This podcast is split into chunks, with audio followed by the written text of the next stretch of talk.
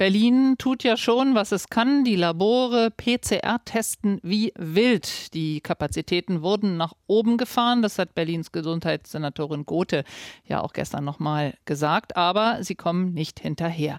Daher werden Bund und Länder nächste Woche wohl beschließen, dass diese genaueren PCR-Tests künftig nur noch für bestimmte Leute da sein werden. Für Gesundheitsmitarbeitende, Polizisten, Feuerwehrleute zum Beispiel. Also solche, die die sogenannte kritische Infrastruktur am Laufen halten sollen. Für alle anderen, also die meisten von uns, gibt es dann kostenlos zumindest nur noch Schnelltests. Einmal, um das Omikron-Virus zu erkennen und auch, um sich freitesten nach einer Infektion, Quarantäne oder Isolation.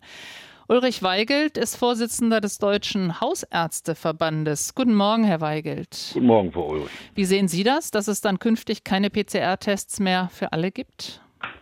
Ja, das ist äh, natürlich dann wieder äh, eine Unruhe, die jetzt entsteht, weil immer wieder kleckerweise Botschaften kommen und die bezogen sind auf Mangelsituationen. Erst war es mangelnder Impfstoff, jetzt mangelnde Tests. Noch sind wir ja nicht über die Kapazitätsgrenze gekommen bislang. Und ich denke, man muss eigentlich die Teststrategie insgesamt ein bisschen überdenken, dass man äh, die PCR-Tests dann anwendet, wenn sie Konsequenzen haben und medizinisch sinnvoll sind. Das heißt, wann genau wäre das so? Das heißt einerseits sicherlich für die, für die Menschen, die jetzt zur sogenannten kritischen Infrastruktur gehören, weil die natürlich auch sehr viel mit, äh, mit anderen Menschen zu tun haben und die sie natürlich, während sie ihnen helfen, nicht anstecken sollen. Aber andererseits ist es auch so, dass wir natürlich keine PCR-Tests benötigen, um bürokratische oder statistische Zwecke zu erfüllen. Das heißt, wenn, wenn junge Leute äh, typische Symptome haben, äh, ein äh, entsprechendes äh, Krankheitsbild einen Schnelltest positiv haben, dann frage ich mich, warum sollten die dann noch einen PCR-Test machen? Der bringt keine neuen Erkenntnisse. Also da reicht es dann auch, sich in die Quarantäne zu begeben mit Antigen-Schnelltest, wenn ich Sie richtig verstehe.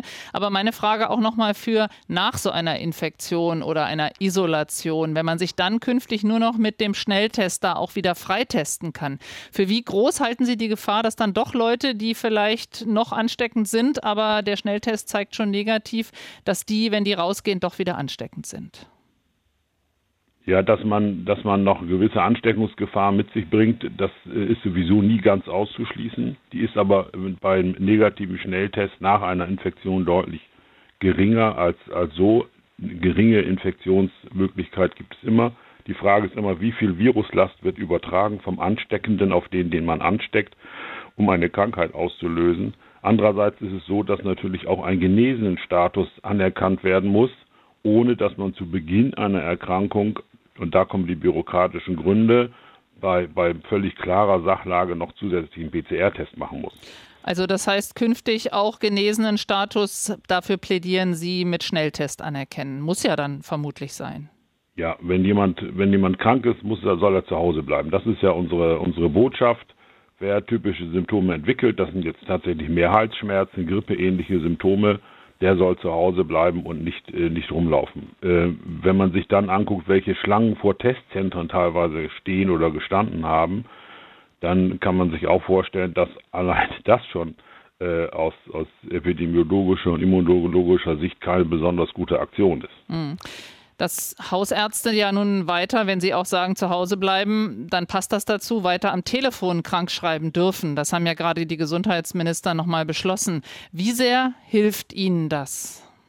Das hilft, das hilft gewaltig, weil äh, die Menschen sonst ja gezwungen wären, in die Praxis zu gehen, obwohl sie ja offensichtlich infiziert sind und krank sind und deswegen natürlich auch jetzt mal ganz grob gesagt Virenschleudern sind, das ist natürlich äh, nicht besonders interessant, wenn die alle in die Praxen kommen, nur um eine Krankmeldung zu haben, weil in der Behandlung ändert sich ja dadurch nichts. Also ich glaube, man muss gucken, was sind medizinische Konsequenzen aus dem, was wir tun. Wenn wir jemanden krank schreiben, der zu Hause ist und klare Symptomatik äh, auch äh, am Telefon beschreibt, dann äh, ist da das das, was er machen kann. Und dann nimmt man, was weiß ich, Paracetamol, Ibuprofen, irgendwas, Paracetamol wahrscheinlich günstiger um die Symptome zu lindern und hält gegebenenfalls bei verändertem Krankheitsverlauf telefonischen Kontakt zur Hausärztin oder zum Hausarzt. Äh, deswegen ist das außerordentlich sinnvoll und wir brauchen da auch nicht äh, jetzt von den Kassen irgendwelche Hinweise, dass da äh, persönliche Beratungen in der Praxis stattfinden müssen. Mhm. Trotzdem, Sie haben ja davon gesprochen, es gibt Unsicherheit, weil sich auch Regeln ändern. Erwarten Sie jetzt doch wieder den Riesenansturm von fragenden Patienten für Hausarztpraxen? Also ich glaube, ein neuer Ansturm wird es vielleicht nicht sein, sondern es geht einfach so weiter, dass wir natürlich äh, mit allen Änderungen, wo wir hoffentlich jetzt nicht kleckerweise noch mehr bekommen, immer auch natürlich Fragen haben, die wir beantworten müssen weil das natürlich auch Unsicherheit bei den Patienten und, und Menschen auslöst. Dazu kommt jetzt nochmal die veränderte Bewertung der äh, Immunität nach Johnson Johnson Impfung, äh, die nach, äh, nach einer Impfung jetzt dann einer zusätzlichen Impfung jetzt nicht als geboostert gelten und das von einem Tag auf den anderen. Natürlich führt das zu, zu Nachfragen und äh, das ist das ist nun mal so.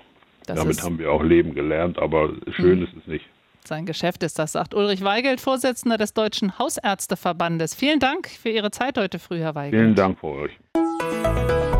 Inforadio vom Rundfunk Berlin-Brandenburg.